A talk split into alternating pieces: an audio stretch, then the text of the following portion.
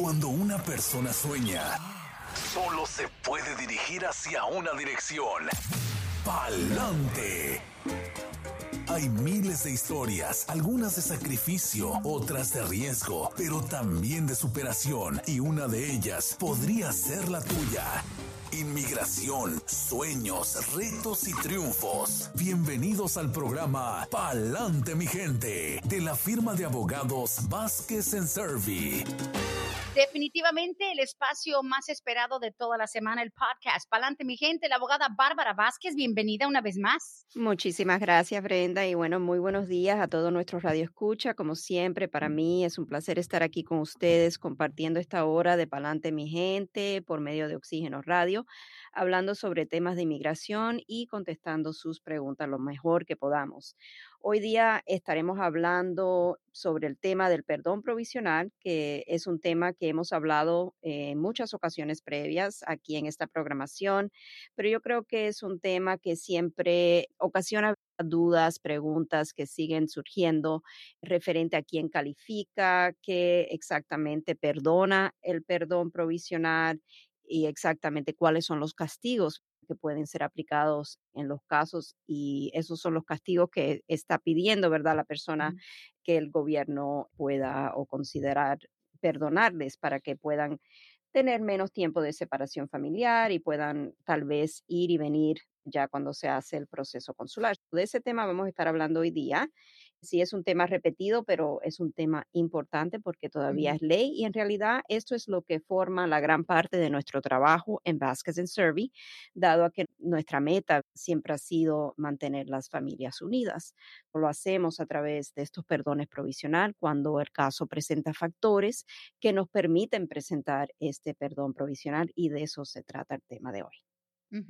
Excelente tema. Adelante, abogada. Gracias. Bueno, como sabemos, nadie desea estar separado de sus seres queridos, pero a veces no hay manera de evitar lo que es la separación familiar cuando se trata de un trámite migratorio. El calificar para un perdón provisional por presencia indocumentada podría ser ese remedio que buscan las personas para evitar esa separación familiar de larga duración o de un tiempo indefinido. El perdón provisional podría ser beneficioso en casos donde la persona califica, dado a que se puede llevar a cabo dentro de Estados Unidos antes de que la persona tenga que salir para la entrevista de proceso consular para que le otorguen la residencia permanente. Esa entrevista usualmente es programada en la embajada o en el consulado americano del país natal de la persona. Cuando el perdón provisional es aprobado, la persona va a su cita en la mayoría de nuestros casos va confiado sabiendo que si no ha mentido y no ha ocultado factores importantes durante el proceso, podría regresar a Estados Unidos como residente permanente en poco tiempo. Los perdones provisional o el perdón provisional, mejor dicho, es un perdón que es muy limitado y perdona exclusivamente lo que es la presencia indocumentada. Queremos hacer hincapié ahí dado a que a veces se presentan casos donde la persona tiene presencia indocumentada, pero también requiere de otro tipo de perdón por alguna otra base de inadmisibilidad. Y si eso sucede, entonces el perdón provisional no acogería al caso de esta persona. La persona tendría que hacer un perdón tradicional que se llevaría a cabo después que la persona se presente en su país natal a la entrevista y le den lo que es la carta de invitación diciendo que le vamos a rechazar la visa de residente, pero usted tiene el derecho de someter el perdón por la base de inadmisibilidad adicional a la base de haber acumulado presencia indocumentada en Estados Unidos. La ley de inmigración, con muy pocas excepciones, castiga la presencia indocumentada por más de 180 días, pero menos de un año, y también la presencia indocumentada por un año más.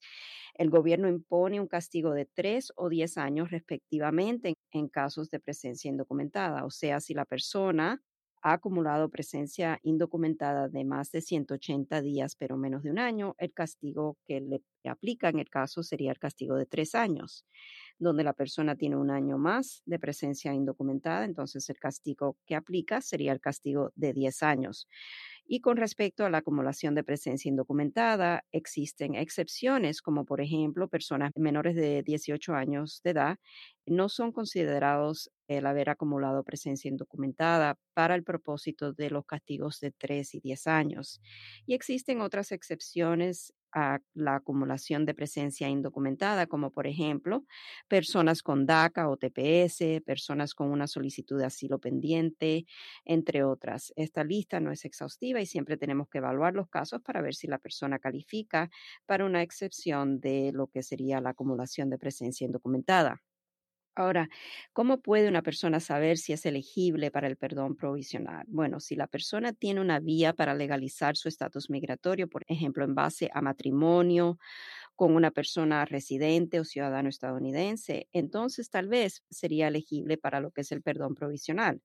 El perdón provisional por presencia indocumentada aplica a estos casos si la persona acumuló más de 180 días, pero menos de un año o un año más de presencia indocumentada en Estados Unidos y carece de cualquier otra base de inadmisibilidad. Nuevamente, refiriéndonos al punto anterior, que no puede tener más bases de inadmisibilidad porque este tipo de perdón solamente perdona la presencia indocumentada.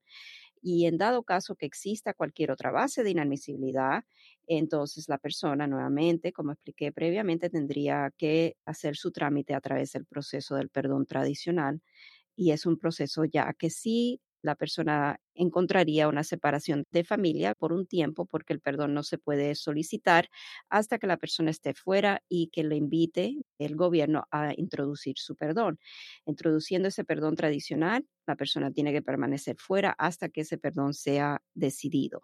¿Qué otro requisito tendría que demostrar una persona para poder calificar a este perdón provisional? Bueno, para calificar al perdón provisional, la persona tiene que demostrar que le ocasionaría un perjuicio extremo a su cónyuge residente o ciudadano estadounidense o a su padre residente o ciudadano estadounidense. El perjuicio extremo a los hijos ciudadanos estadounidenses o residentes no cuentan para propósito de ser elegible al perdón provisional. Y esa es la pregunta que siempre nos hacen, ¿verdad, Brenda? Mm, sí. Si tengo un hijo que es ciudadano, tiene ya 21 años de edad más y me quiere solicitar, pero entonces si la persona carece de lo que es el nexus familiar requerido para el perdón, no podríamos llevar a cabo el caso porque no existe cómo llegar a la meta que sería recibir la residencia el nexus familiar es un requisito principal para la elegibilidad a este perdón.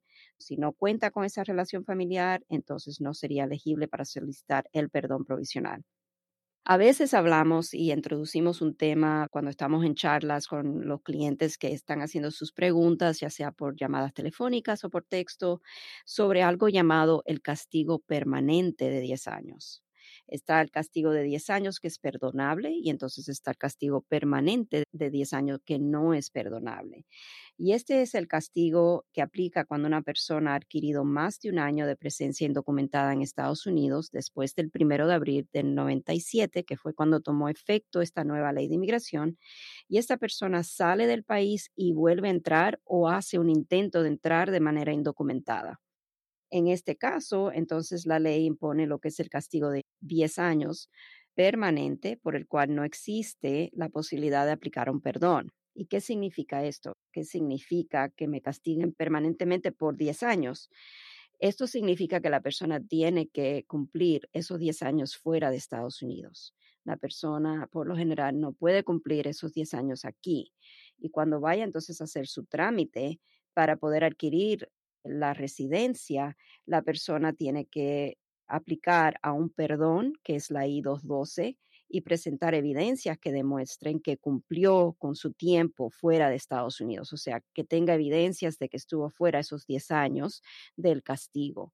Esto es algo que sucede en muchos casos, en muchas de las conversaciones que hemos tenido, ¿verdad? Porque la persona dice, bueno, yo entré en tal año y estuve aquí tres años y tuve que salir a mi país porque se me presentó una emergencia y después regresé nuevamente de manera indocumentada o regresé y me detuvieron en la frontera. Y muchas de las preguntas que tenemos, a mí no me agarraron, cuando volví a entrar. Entré indocumentado y no tuve ningún problema, ninguna intercepción por las autoridades de inmigración. Y lo que pasa en estos casos, Brenda, que nosotros por ética de nuestra profesión no podemos hacer el trámite porque sabemos que agarrado o no agarrado en la frontera, la persona violó la ley de inmigración una segunda vez y estaríamos pidiéndole al cliente que firme un documento que no tiene... Que tiene información engañosa. Engañosa o tal vez ocultada y no podemos nosotros hacer eso ni firmarlo nosotros porque estaríamos cometiendo nosotros un delito y también pidiéndole a nuestro cliente que cometa un delito. Por esta razón, estos casos donde existe este castigo de 10 años, somos honestos con nuestros clientes y le decimos, ¿sabes qué? Usted tiene este problema que es un, impedimento para poder permanecer a la legalización hasta que usted cumpla los 10 años fuera de Estados Unidos. En resumen, el perdón provisional por presencia indocumentada es un trámite laboroso y por lo general requiere de una evaluación completa del caso. Por la misma razón, si la persona tiene historial migratorio de entradas y salidas, tenemos que mirar esas entradas y salidas y ver si caen dentro del plazo de la efectividad de la ley para ver si aplica el perdón, ya sea el castigo de 10 años que es perdonable o estamos hablando de un castigo ya permanente de 10 años. Y también tenemos que recordar que el nexus familiar es un requisito principal. Si no tienen el nexus familiar, no podemos entrar a pedir este perdón.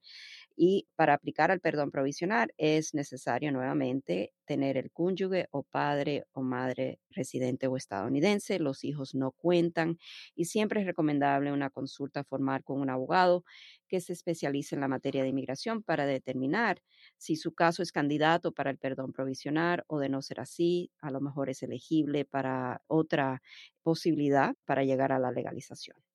Wow. Abogada, pero se abre también de nuevo ese camino bifurcado porque dices, ok, está el perdón provisional y el perdón tradicional. Y eso cada persona tiene que elegir primero si le toca cruzar un camino de esos y en cuál de los dos. La diferencia, como dice usted, tantos factores, pero el perdón tradicional, perdón provisional, desde que se sabe que hay dos, ya también ahí nos abre la latita de gusanos. Exactamente, y siempre por eso hay dudas, las preguntas siempre surgen eh, si califica o no califica, y siempre hay que evaluar los casos, ¿verdad, Brenda? Porque no todos los casos son similares no se deben de dejar llevar por lo que dice el amigo el familiar, porque a veces tenemos personas que nos llaman, sí, pero mi amigo pudo arreglar y es un caso similar y yo le tengo que decir, sí, pero un factor puede ser la diferencia en ese caso. Por eso la evaluación es muy importante. Definitivamente. Y sobre todo el hecho de que las múltiples entradas, quién te pidió, por ejemplo, la situación aquí, obvio, tengo muchas preguntas y las personas que están mandando los textos. Un ejemplo, una persona que entró hace 22 años, indocumentada, tiene hijos nacidos aquí, está casada con un residente permanente, pero, por ejemplo, por X motivo, el marido residente no ha metido papeles, están siempre con algún atraso, pero esta mujer dice, si yo, que entré hace 22 años, ya tengo a mi hija de 21, tengo un, niño de 3 años con mi actual pareja, mi pareja es residente, dice, si yo hago mi proceso, por ejemplo, si la hija de ella la pide, el marido, aunque él no participe activamente, el marido residente le sirve a ella como el familiar calificativo. Él tiene que hacer algo proactivamente o simplemente aparece como su pareja para el propósito del perdón. No, no es suficiente y eso es algo que no hemos tocado cuando estamos hablando de este tema, pero esto es muy importante. No es suficiente solamente decir tengo un familiar calificativo para el perdón. Ah. Ese familiar calificativo sí tiene que participar en el proceso del perdón, porque tenemos que demostrar que el familiar calificativo va a sufrir un perjuicio extremo si a la señora, en este caso, por ejemplo, no le otorgan el perdón y sufre esos 10 años de separación familiar. El esposo va a tener que darnos una declaración escrita por ejemplo, como mínimo, explicando cuáles son esos perjuicios extremos que él va a sufrir. Por ejemplo, va a quedar como padre soltero en ausencia de su esposa, con este hijo más joven, cómo va a manejar los asuntos de la familia, cuando a lo mejor la señora es la persona principal, quien está tanto de los asuntos familiares, mientras el esposo se dedica mayormente al trabajo, a la economía de la familia, cómo le va a afectar al factor económico a este señor, en tal vez tener que buscar a alguien que le cuide al hijo más pequeño, si ambos trabajan, cómo le va a afectar a él, por ejemplo, el no tener el ingreso de la esposa. O sea, son tantas cosas y por eso la participación del familiar calificativo en el proceso del el perdón es esencial. No simplemente es suficiente decir, hoy yo estoy casada con una persona residente permanente y él es mi familiar calificativo. Eso más nunca va a ganar un perdón. Oh, wow, ok, ok. Interesante saberlo. Sí, porque obviamente uno dice, ok, tengo todo alineado, pero como dice usted, no basta con declarar, tengo un esposo residente, una hija ciudadana que va a cumplir 21 y nunca he salido y nunca he tenido problemas legales, así que ya estoy buscando mi perdón. No funciona así. No, la hija la puede pedir, pero el esposo va a tener que estar activamente involucrado en lo que es el proceso del perdón, con las evidencias que se le van a pedir. Tenemos que demostrar no solamente el nexus familiar, pero ese segundo punto, que a esa persona, a ese familiar, le va a ocasionar un perjuicio extremo si al solicitante para la residencia, en este caso la esposa, no le otorgan el perdón. Claro, ok, interesantísimo. Entonces, abogada, podríamos decir, digo, yo me atrevo a comentar que sería uno de los factores más contundentes porque al final lo que tienen tanto temor miles y miles de inmigrantes es no me quiero ir de los Estados Unidos. Y algunos dicen es que yo tengo un negocio, es que mi hijo está en silla de ruedas. Hay tantos factores y eso es lo que más preocupa. Y mucha gente, usted lo sabe, abogada, por no tener ese familiar calificativo y no calificar para él, perdón, ni siquiera hacen papeles. Right, y por lo menos averiguar si califica para otro beneficio migratorio, porque al no tener el familiar calificativo no va a calificar para este proceso de este perdón. Pero a lo mejor la persona, por eso le digo, en casos donde nosotros nos encontramos con impedimentos a poder solicitar un perdón provisional o tal vez tradicional, donde no existe el familiar calificativo, a lo mejor hay otra avenida a la legalización, como por ejemplo un caso de estatus U, que es algo que hemos hablado previamente, un caso donde la persona ha sido víctima de un crimen de violencia y si se puede conseguir una certificación, eso entonces abriría la puerta a un proceso de legalización, sí, un poco más largo ese proceso, pero es una avenida que esta persona podría tener es importante, yo pienso, ¿verdad? Si tienen dudas de si califican para algún beneficio migratorio, si hay alguna información en la comunidad que se está compartiendo y tienen dudas de la veracidad de esa información, hagan su consulta. Es como ir a un médico, ¿verdad? Saber si van a estar bien o si pueden tomar algún medicamento para remediar alguna. Ya, exacto. Mínimo, mínimo un diagnóstico. Bueno, vamos a la línea telefónica que sabemos que es la prioridad siempre para quienes toman unos momentos para hacer su llamadita durante su día laboral. Bienvenidos al programa Palante mi gente con la abogada Bárbara. Adelante. Buenos días. Buenos días. Bienvenida. Ah, ok, gracias. Mire, eh, yo hablé hace una semana para el caso de mi mamá, pero hablé con ella y me dijo que ella entró por la línea caminando cuando le tomaron la visa, la compararon el nombre con la cara, la fotografía con ella, y dice, pásale. Y dice, pasa otra línea y ahí no sé qué te van a, a pedir. Entonces ella dice, pues ya pasé y se fue, pero no le dieron la I-94. Y en este caso, ¿qué se puede hacer? Ok. Imposible recordarme de lo que hablamos cuando usted llamó hace un par de semanas, pero le puedo decir que eso cuando la persona le dan una entrada sin una I-94, que ahora hoy en día es común porque todas las I-94 son electrónicas. No le van a dar una I-94 a una persona que recién acaba de entrar a Estados Unidos. Tiene la persona que entrar al sistema del CBP, de la patrulla fronteriza en línea, y poner sus datos de pasaporte, su nombre, etcétera, y ahí entonces puede recibir sus datos de entrada. Pero en estos casos, si ella pasó por la línea y hace tiempo de esto y no le dieron ninguna evidencia de haber entrado legalmente a Estados Unidos, entonces tendríamos tal vez un caso bajo lo que se llama Matter of Kilantan, que es un caso que argumentamos en muchos casos, donde la persona simplemente no le dieron ninguna documentación de entrada, pero la persona va a tener que demostrar de alguna manera u otra que sí entró a Estados Unidos por métodos que son considerados bajo un proceso legal, aunque a lo mejor haya presentado lo que es una visa que le pertenecía a otra persona, si la persona todavía cuenta con esa visa. Eso me pasa a mí en varios casos. Por ejemplo, mi cliente viene a verme y me dice, yo entré a Estados Unidos, pero entré con una visa de otra persona y todavía tengo ese pasaporte con esa visa que no me pertenece. Entonces, lo que hacemos es que argumentamos bajo el caso de Matter of Kilantan que la persona efectuó una entrada legal usando esta visa y no siempre, pero casi siempre hay un sello en el pasaporte y ese sello, no obstante que no tenga la I-94 la persona, es suficiente. También pasa en casos donde la persona presenta una visa láser, lo que es el Border Crossing Card. Ese Border Crossing Card sirve como una visa y no hay donde le van a poner un sello a esa tarjeta. A veces he tenido éxito en introducir simplemente la visa láser, la tarjetita, que permite que la persona cruce la frontera. Esa es la que tiene la visa láser.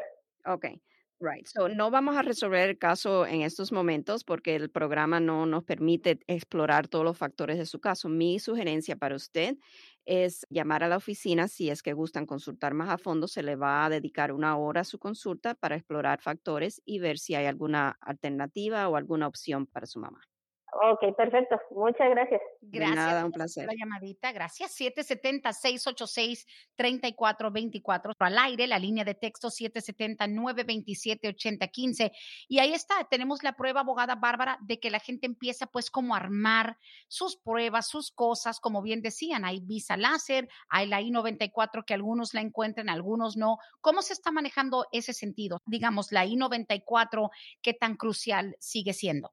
Es algo que si la podemos conseguir, perfecto, ¿verdad? Entrando al sistema del Border Patrol, si es algo muy antiguo, entonces a lo mejor a través del FOIA a veces hemos logrado conseguir evidencias de la entrada legal de la persona.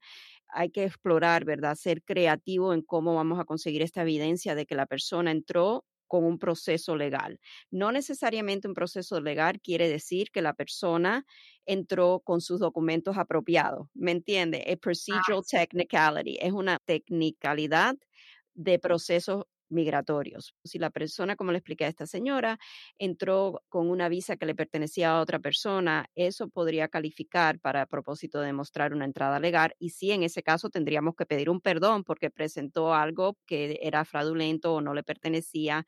Bajo pretensas falsas tenemos que presentar un perdón. La persona tiene que calificar ese perdón cuando hagamos el trámite para su ajuste de estatus. Pero cómo obtener las evidencias de entrada legal depende de qué documentos tenga la persona como inicio. Si no tiene nada, a veces tiene que ser a través de un FOIA.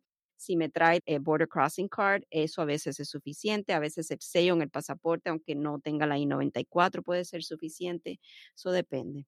Ah, qué bien. Bueno, pues importante saber que ahorita ya es la hora de empezar a organizar y las cosas van cambiando. Hay cosas que tal vez ya no son relevantes como lo eran hace unos años, pero bueno, lo importante es cumplir. Vamos a nuestra línea de textos. Aquí dice, buenos días, abogada Bárbara. Mi esposo y yo entramos con visa de turista en 1989.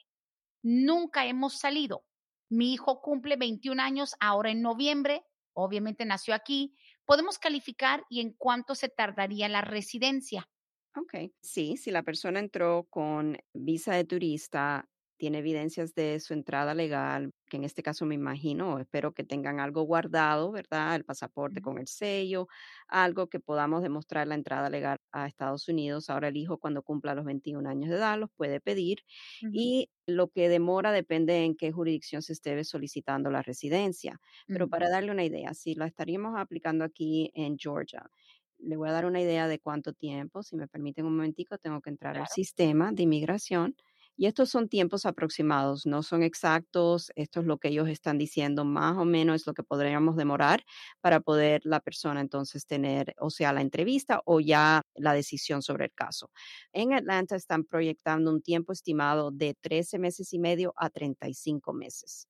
Eso es lo que puede demorar. Ok. Ahí está otro dato más para saber cómo se maneja eso. Y conectado con esta pregunta que nos hicieron de lo de la familia que entró en el 89 con visa de turista, tiene el hijo que cumple 21, dentro de esta familia, cuando entraron con la visa de turista en el 89, entró también un hijo de ellos, de su país.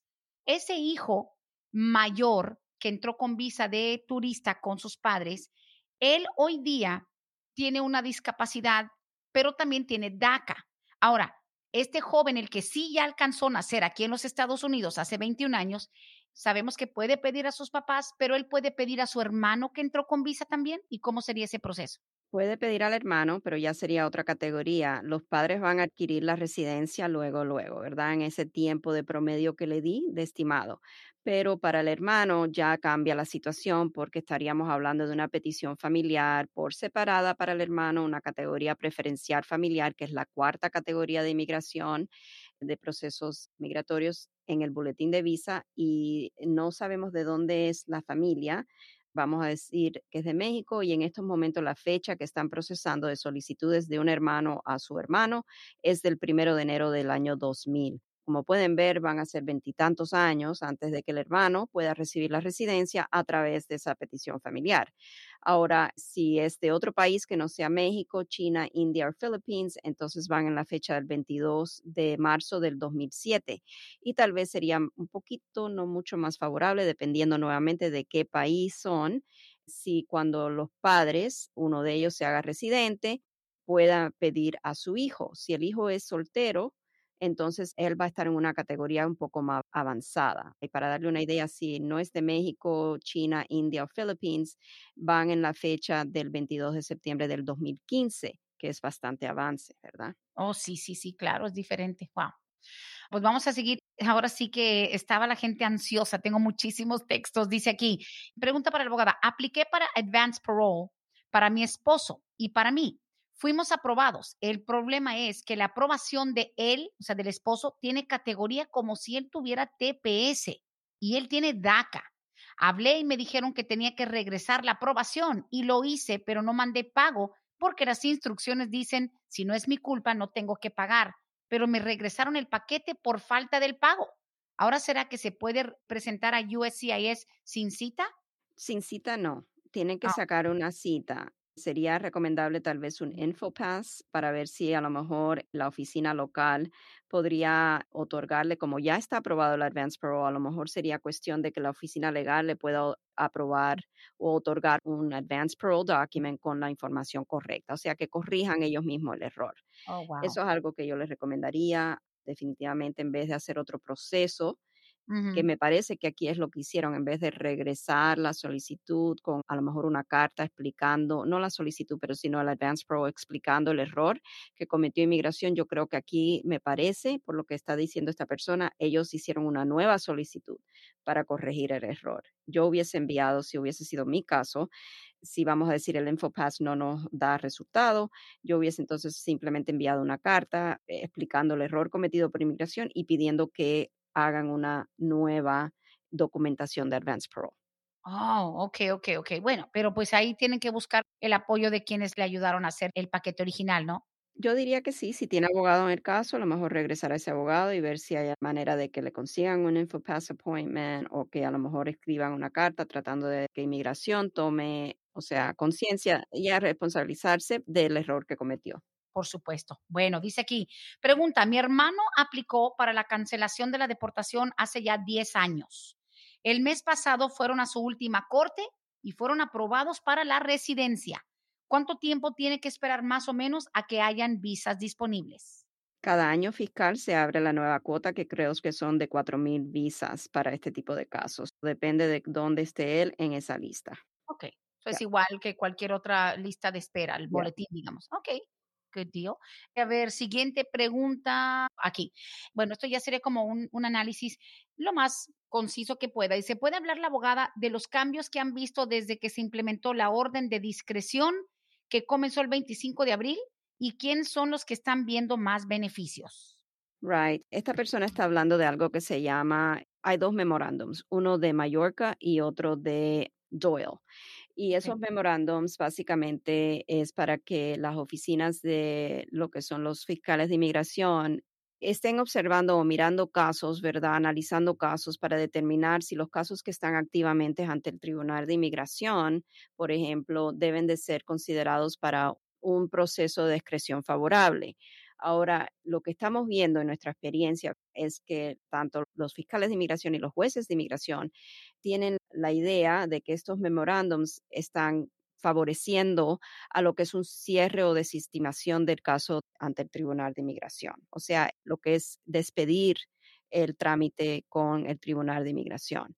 Y eso a veces ha levantado polémica en lo que es la barra de abogados de inmigración, porque hay casos, primero que nada, donde la persona no quiere que se despida el caso. Y segundo, hay casos donde la persona prefiere que el juez de inmigración considere el cierre administrativo de su caso. Y la razón por la cual uno es más favorable que el otro o puede ser más favorable que el otro es en casos de cierres administrativos, si la persona ha presentado, por ejemplo, una solicitud de cancelación de deportación y si el juez aprueba el cierre administrativo, esa solicitud queda apartada pero queda pendiente. Y eso significa que la persona ya no tiene que seguir presentándose a corte por el futuro inmediato hasta que algo surja con su caso y la persona también se puede seguir beneficiando de sus permisos de trabajo. Cada año, cuando ya le toque renovar, puede renovar. Pero cuando el juez de inmigración acuerda en desestimar un caso de deportación, los permisos de trabajo ya no seguirían siendo posible porque ya el caso entonces está totalmente terminado. O sea, ya no existe ante el Tribunal de Inmigración ninguna solicitud para lo que es una defensa como es la solicitud de cancelación de deportación que da la oportunidad de presentar un permiso de trabajo, una solicitud de permiso. Lo que estamos viendo, Brenda, es que los jueces y los fiscales están alineándose más con la desestimación o despedir los casos en vez de los cierres administrativos. Okay. Y ahí es donde tenemos, ¿verdad? A veces que manejar la situación con siempre el acuerdo del cliente y sabiendo el cliente cuáles serían las consecuencias de un caso desestimado. Pero en casos donde vamos a decir la evidencia no es muy contundente y a lo mejor hay más probabilidades que la persona pierda el caso. A veces es preferible el cliente prefiere, ok, no tengo que estar en corte, no quiero estar en corte, ya quiere decir que mi caso de deportación no existe. Para mí eso es un gran beneficio, ¿verdad? No tengo ese peso encima. Y a veces eso es lo mejor que podemos hacer para nuestro cliente, pedir que el caso sea despedido de un todo, porque el caso en realidad es un caso débil, es un caso donde no tenemos esas probabilidades mayores de ganar el caso. Y fue presentado porque en realidad o sea, ya la persona estaba en trámite de deportación y ya, ¿qué más le da que presentar esa defensa, verdad? La cual es elegible. Eso también lo estamos revisando en nuestra oficina, los casos donde la persona pueda calificar para pedir lo que es el proceso de discreción favorable ante los fiscales de inmigración y esto lo va a otorgar el gobierno en casos donde no sean consideradas las personas una prioridad. De esto hemos hablado previamente, pero para darle una idea, ¿verdad? Esta pregunta es muy importante porque sí está pasando ahora y esto lo están haciendo porque desde enero de este año hay más de 1.5 millones de casos pendientes ante los tribunales de inmigración a nivel nacional obviamente el gobierno mismo está reconociendo que no hay suficientes recursos para que puedan escuchar todos estos casos. La alternativa aquí es decidir, ok, si la persona que está ante el Tribunal de Inmigración no es considerada una persona de prioridad para el gobierno estadounidense, entonces esto es la idea de los fiscales, vamos a recomendar que el caso sea desestimado. Si la persona, por ejemplo, no es un riesgo para la seguridad nacional del país, o sea, no tiene ninguna indicia de terrorismo, espionaje y tampoco es una persona que ha sido considerada una persona que ha violado los derechos humanos de otras personas. Estamos hablando de personas quienes han a lo mejor sido acusados de haber perseguido a personas por a lo mejor ser involucrado con diferentes ramas del ejército en su país durante tiempos de guerra, etcétera. La seguridad pública, personas quienes cuentan a veces con delitos penales, a lo mejor son personas que tienen indicias en sus récords de haber estado involucrado en pandillas. Estas personas entonces pueden ser consideradas un riesgo para la seguridad pública. Personas quienes hayan entrado de manera indocumentada a Estados Unidos después del primero de noviembre del 2020, estas personas son consideradas un riesgo para la seguridad fronteriza del país. Personas quienes se involucren en lo que es la entrada o el ayudar a personas a entrar de manera indocumentada a Estados Unidos, personas quienes hayan presentado alguna solicitud de inmigración por medios fraudulentos, por ejemplo.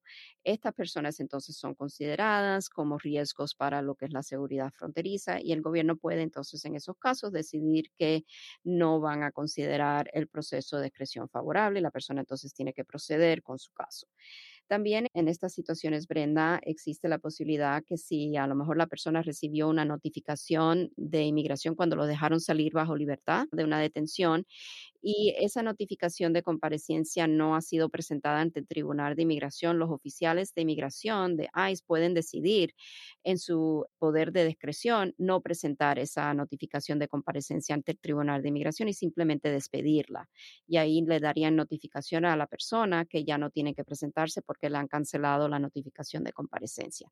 So, hay muchas maneras que el gobierno en estos momentos está ejerciendo esta discreción que le están vamos a decir, inculcando a través de los memorándums que se han publicado. Ok, wow, pero qué información tan completa con una pregunta. Sorry. No, no, no, pero es que no hacen la pregunta, porque para que vean, la gente está pendiente de cambios, las cosas que usted ha compartido en el programa se le quedan grabadas y quieren saber, ok, what's new, qué hay de nuevo. A mí se me hace tan relevante y es una prueba de que la gente de verdad pone atención y las cosas importantes no las quieren dejar pasar por alto porque se nos olvida tanto contenido, abogadas. Excelente, excelente respuesta. Gracias. Súper bien. Vamos a continuar.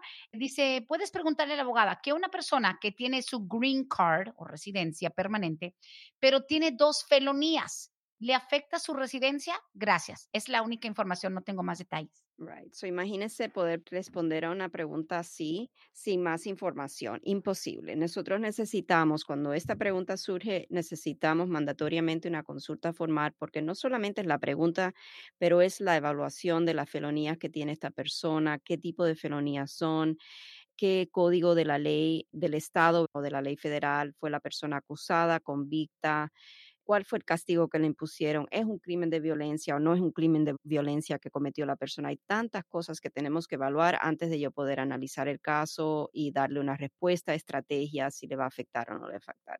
Simplemente la persona que hace esta pregunta le podría decir, sí, podría correr el riesgo definitivamente a la residencia, pero necesitamos saber cuáles podrían ser los riesgos y poder aconsejarle va a depender de los detalles específicos de esas felonías sí tiene mucho que ver con cuáles son las felonías. Oh, wow, ok. Bueno, si la persona nos quiere dar alguna información, mientras tanto continuamos con las preguntas. Siguiente, dice aquí, pregunta para la abogada. Mi hermana la agarró migración en agosto del 2018.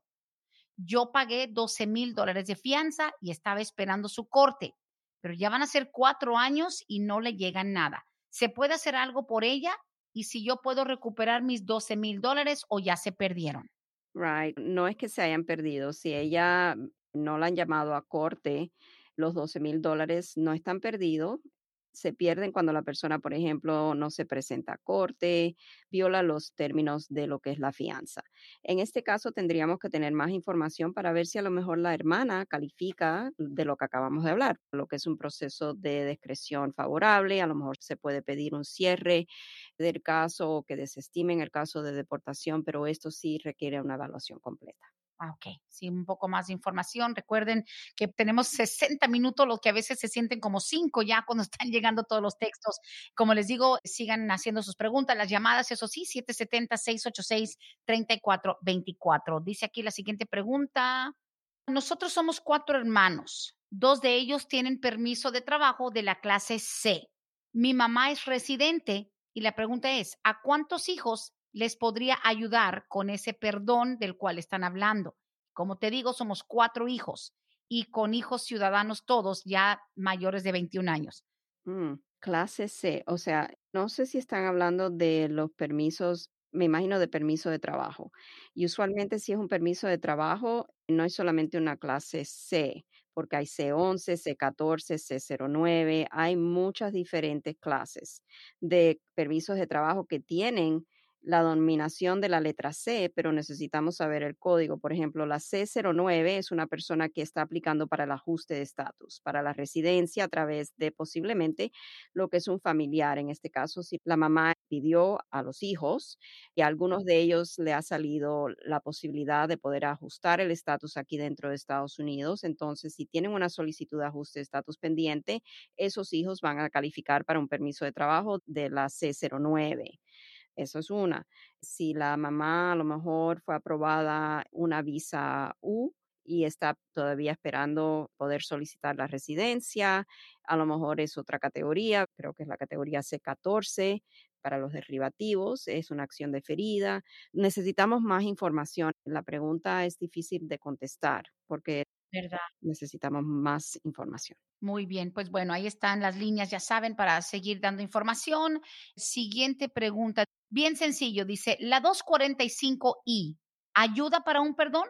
Ok, depende. La 245I lo que perdona es la entrada indocumentada a Estados Unidos, pagando una multa monetaria de mil dólares.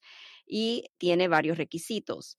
Si la persona, por ejemplo, fue solicitada después de febrero del 98, pero antes del 30 de abril del 2001, entonces la persona va a tener que demostrar que tiene presencia física aquí en Estados Unidos del 21 de diciembre, creo que es, del 2000, si no me equivoco si la persona tiene, por ejemplo, una salida, vamos a decir que el familiar le aplicó bajo la ley 245I, pero después la persona salió y volvió a entrar de manera indocumentada, la ley 245I no le va a perdonar el castigo de los 10 años permanente que desató la persona cuando estuvo aquí más de un año de presencia indocumentada, salió y volvió a entrar de manera indocumentada. Si está preguntando sobre los castigos de presencia indocumentada, sepa que la ley 245I no perdona el castigo permanente. Oh, wow. Pues ahí está. Cada detalle en su lugar. Seguimos con las demás preguntas. Déjeme ver. Dice aquí. Brendita, le puedes preguntar, si yo adopto a mi sobrina que está en México, yo siendo ciudadana americana, puedo arreglarle el estatus migratorio y si es algo común, ella tiene 12 años. Para la adopción tiene que tener menos de 16, por esa parte está bien. Ella es ciudadana estadounidense, podría hacer el trámite. Ahora, yo no me atrevo a contestar la pregunta de cuál sería el proceso para ella poder lograrle la residencia a la niña, porque no trabajamos los casos de adopción. Eso es algo que nosotros vamos a recomendar a otra oficina de abogados para que ella pueda informarse bien. Y la razón por la cual es porque cuando es una adopción internacional, los países tienen sus propios requisitos, dependiendo, por ejemplo, si han firmado lo que es la Convención del Hague, que tiene mucho que ver con cómo se tienen que procesar las adopciones internacionales. Por esa razón, mi recomendación es, si quiere la información de a quién recomendamos, llámenos y se la podemos proveer. Sí, por favor, porque eso sí es un poco complicado. Obviamente sería imposible también entrar en detalle de que a la hora de adoptar a esa sobrina, los padres biológicos, madre y padre, tendrían que renunciar totalmente a los derechos de paternidad, maternidad. Y lo agrego porque lo aprendí de ustedes, me hago responsable esto es lo que hemos visto aquí en el programa. Si esa niña de esa sobrina usted le adopta, señora, y le arregla sus papelitos, la mamá y el papá quedan excluidos de por vida a que esa hija de sangre les solicite cualquier ajuste migratorio. O sea, la niña pasa a ser hija suya, aunque sea adoptada, y ella jamás le podrá arreglar papeles al padre o la madre biológica. Es correcto. Es lo que hemos aprendido. Soy buena. Ah, yo quiero ser abogada, pero bueno, estamos muy viejos para eso, con lo que me gusta. A ver, dice, ¿qué ha pasado con la actualización del TPS? Ya casi un año de haber introducido la solicitud de mi hija, nada que sale es de Venezuela. Dice, el problema es que mi hijo cumplió en abril un año de haber hecho el TPS de Venezuela, colocó las huellas hace un año, nada de aprobación. Yo quisiera que mi hijo pudiera comenzar la universidad. Yo entiendo. Y sí, es una situación muy difícil y el gobierno reconoce que tiene estos problemas de atrasos con estas solicitudes y otras. Antes de entrar al programa, por ejemplo, estuve rápidamente leyendo algo que acabó de entrar como nuevo sobre las extensiones de los permisos de trabajo. El gobierno se ha dado cuenta que los 180 días que está dando de extensiones para los permisos de trabajo que califican para esa extensión no es suficiente y ahora la van a extender por 360 días, o sea, todo un año hasta 540 días total. El gobierno se da cuenta, ¿verdad?, que tiene este problema de que no está trabajando eficazmente porque simplemente el trabajo que dejó el gobierno por hacer durante el periodo de la pandemia ha ocasionado muchos estragos. En realidad no le podría decir que hay una actualización sobre los permisos o lo del TPS para Venezuela, simplemente estamos en espera de que tomen una decisión. Sí, sin duda. Dice, buenos días, mi hija recibió su permiso de DACA, la renovación, pero le llegó con su apellido mal. Mi pregunta es, ¿qué se debe hacer para corregirlo? Ella hizo su renovación solita. Gracias. Ok, la manera más factible tal vez sería enviarle a inmigración una carta explicando el error para que le corrijan el permiso de trabajo con el nombre correcto. Si no es gran cosa, vamos a decir que el apellido a lo mejor tenga una letra que faltó o una letra mal, le diría que no se preocupe tanto, hay simplemente remediar la situación cuando vuelva a hacer la renovación, porque si ella tiene otra forma de identidad con el nombre correctamente escrito, o deletreado, simplemente que cargue eso para poder explicar en cualquier momento dado que vaya a necesitar presentar el permiso con el nombre, con la letra mal, Ajá. explicar que esta es la manera de escribirlo correctamente y que fue falla de inmigración o que fue falla de ella cuando hizo su solicitud. Ok.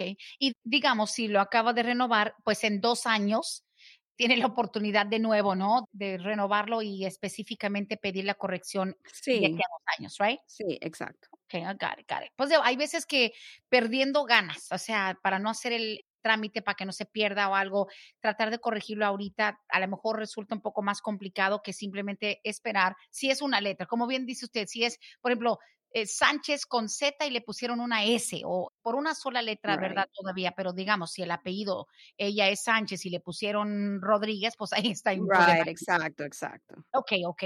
Dice aquí, buena pregunta. Mientras está en espera de visa disponible por una aprobación de cancelación de deportación, ¿se puede pedir un permiso para salir del país? Digo, cuando te aprobaron para la residencia luego de la cancelación de deportación. Right. Tendría que mirar. Esa pregunta nunca me la han hecho, pero mi inclinación sería no, porque todavía la persona no es residente, o sea, y con la residencia no va a necesitar ese permiso para salir. Mi inclinación sería no, pero no le podría decir. Es algo que va a requerir más enfoque mío de hacer lo que es un estudio para determinar si hay algo, a lo mejor una política de inmigración que permite, ¿me entiende?, que pidan ese advance parole pendiente a que haya una visa de inmigrante, de Oh, residencia wow. Es que es como que estás en la orilla, you're almost there. Si ya esperaste 10, 15, 20 años, puedes esperar tal vez seis meses, pero sé que también la desesperación de querer volver al país, a ver a la familia, ya es muy latente. O sea, me imagino que es, por ahí la situación. Si ya me aprobaron, ya me dijeron que sí, que ya estoy aprobado para la residencia, no me estoy esperando la visa. Hay que tener mucho cuidado. Dice, ¿a qué oficina de migración se puede ir? A pedir una extensión de la residencia. La renovación la solicitaron desde agosto del 2020 y todavía no le han enviado nada a mi esposo. Mm, Ok, tuvo una extensión de por lo menos un año hasta agosto del 2021. Cuando introdujo la solicitud, le extendieron la residencia por 12 meses. Ahora, para buscar que le den un sello en el pasaporte demostrando otra extensión por un periodo más, tendríamos que hacer un InfoPass appointment para sacar una cita con la oficina local donde está la persona, la oficina local de inmigración, eh, ir a solicitar esa extensión. ok, eso sí se puede. Muy bien. Y aquí una pregunta más bien administrativa. Dicen, para la abogada, mi pregunta es, ¿cuánto tiempo de espera hay para una cita con ella? Ah, estamos creo que a mediados de junio en estos momentos. Ya. Ok, pone que un mes y medio, that's average, es promedio, sí es cierto. A ver, dice aquí, no digas mi nombre, por favor. Hace 18 años sufrí violencia doméstica. ¿Puedo aplicar para la visa U o ya no? That's hard, the answer, es difícil, sí. Right. O sea, la visa U no tiene limitación de tiempo, vamos a decir, ¿verdad? No hay nada escrito en- el proceso de visa U que diga que después de tanto tiempo la persona no puede aplicar para la visa U. El problema que puede presentarse es que para aplicar a la visa U tenemos que primero conseguir una certificación de la orden pública donde sucedieron los hechos. No solamente la persona puede decir fui víctima hace 18 años, pero tiene que existir algún record, algo que la persona hizo, una llamada a la policía, donde hizo un reporte de la policía por la agresión que sufrió. Y entonces hay que pedir a la orden pública si fue la policía, si a lo mejor el caso fue enjuiciado, a lo mejor a través del tribunal donde el caso fue presentado, se podría pedir esa certificación. Y si la corte o la, orden pública, quien sea, otorga la certificación, no obstante al tiempo que haya pasado, al otorgar la certificación, entonces podemos entrar al caso de estatus U.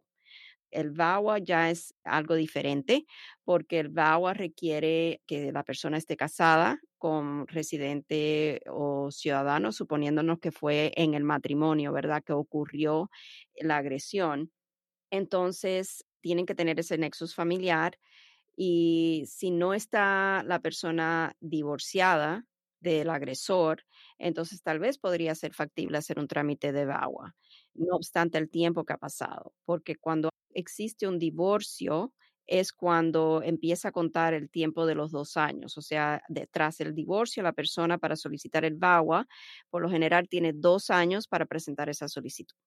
Ok, listo. Y aquí dicen, yo también quería preguntar acerca de la renovación de la residencia. Ya mi esposo lleva cuatro años con ella vencida. ¿Cuánto cuesta? Y si no afecta que él entra y salga del país. Bueno, que entra y salga del país y cuánto cuesta renovar una residencia. Ok, so entra y sale con la residencia vencida. ¿Se puede? No, por lo general no, la persona tiene que tener algo que compruebe, ¿verdad?, que por lo menos ha aplicado para renovar la solicitud de la residencia. Ah, yo creo que eso es lo que quieren saber, claro. Sí, sí, sí, porque digo, si hay un proceso pendiente, ¿pueden entrar y salir con el comprobante? Sí, sí, sí, sí, sí. It. eso no es Ah, problema. Eh, inmigración le va a cobrar 455 dólares por la I-90 y 85 dólares de lo que serían las huellas. Un total de 540 dólares de tarifas migratorias. ok, got. Listo, listo. Pues bueno, usted nos puede dar un resumen. Hasta ahorita creo que ya agarramos todas las preguntas. Hasta ahorita no quiero que quede nada pendiente, pero nos puede hablar usted un poquitito para cerrar el programa de hoy. Vamos a cerrar, ya no más preguntas, no más llamadas, pero nos puede explicar en 60 segundos alguna advertencia, abogada, de las personas que por mucho que se sepa y bilingües y todo, los riesgos de tú querer llenar tus papeles tú solito, ya sea los jóvenes que tienen DACA, que hablan perfecto el idioma, o alguien que dice, ay, yo voy a hacer solita mi renovación de la green card para mi esposo, para alguien. ¿Cuáles son los riesgos que enfrentan cuando llenan solitos sus papeles? Bueno, como mínimo, cometer errores en la solicitud, responder a las preguntas incorrectamente o no poner las evidencias que requiere la solicitud y que sea rechazada la solicitud, más tiempo perdido. A veces inmigración puede hasta cobrar el dinero y después denegar la solicitud porque no hizo la persona el trámite correctamente o no demostró la elegibilidad para el trámite. Eso es algo que puede ocurrir. En casos donde el caso es para un proceso de un beneficio, vamos a decir, como la residencia, un beneficio para el estatus U, simplemente para dar un ejemplo. Para mí, si yo estuviera en la situación de tener que solicitar o querer solicitar esos beneficios, jamás me atrevería yo, como una persona no abogado, a hacer esos trámites yo misma, porque son muy contundentes los trámites de los perdones que estamos hablando hoy día como tema. Eso es muy delicado. No es simplemente la llenada de- una solicitud y enviar mi acta de nacimiento y mi acta de matrimonio. O sea, esto tiene sus requisitos evidenciales, las preguntas a veces en las solicitudes de naturalización, de residencia, de perdón, son preguntas bastante técnicas que a lo mejor la persona piensa, ok, puedo contestar que sí, pero a lo mejor al contestar que sí está abriendo la puerta para mil indagaciones y a lo mejor la respuesta debió de haber sido no. Yo creo que si la persona está consciente que inmigración es, junto con la ley de IRS, de los taxes, es la materia más eh, difícil de leyes, mi recomendación es tener un abogado quien los represente. Ay, por favor, sí, porque también me imagino que pasa mucho que cuando las personas ya se ven atoradas, que mandaron algo equivocado, ay, se me olvidó mandar tal prueba, ay, escribí esto mal, ay, no, y en esta parte dejé la mitad de la solicitud en blanco, por ejemplo, para ustedes entrar a hacer como ese tipo de correcciones como a la carta, you know, a la carte, que no son clientes, me imagino que resulta un poco difícil y la gente dice, pues, arréglemelo, arréglemelo, manda algo todo correcto, pero estarían ustedes empezando desde cero, al menos en lo que es el conocimiento de ustedes. Sí, o sea, nosotros no vamos a tomar, por ejemplo, el caso cuando la persona ha hecho su propia solicitud y ha cometido errores, no vamos a decir, ok, vamos a mandar solamente una carta para corregir el error.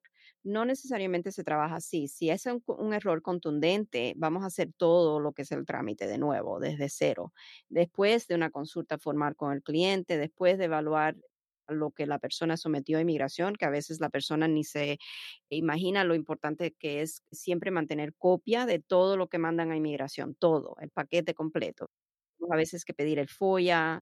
En realidad crean atrasos a su proceso, haciendo sus trámites ellos mismos. A veces pueden crear una situación donde el paquete es rechazado por alguna razón, tienen que volver a enviarlo o crean la situación de que no han introducido suficientes evidencias y el gobierno le manda a pedir lo que es un pedido para más evidencia, lo cual atrasa el caso también.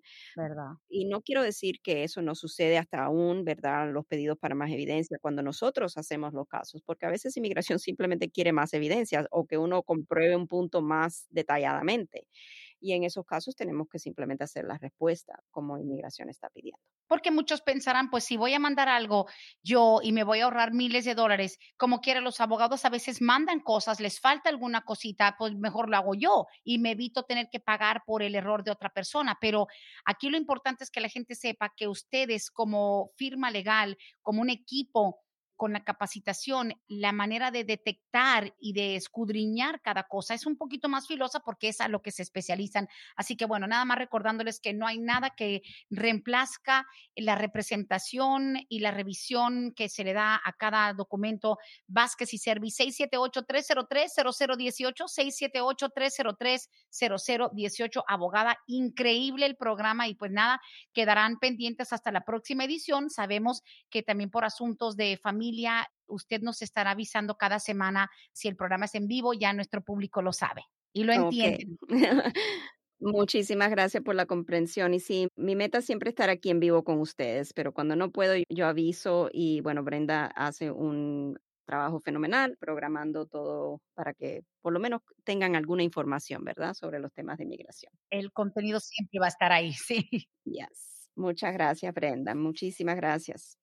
Bueno, nos hablamos en la próxima edición, abogada. Estamos en contacto. Muchísimas gracias y feliz día. Hasta aquí hemos llegado hoy, pero siempre vamos pa'lante, mi gente, con Vázquez en Servi. Hasta la próxima.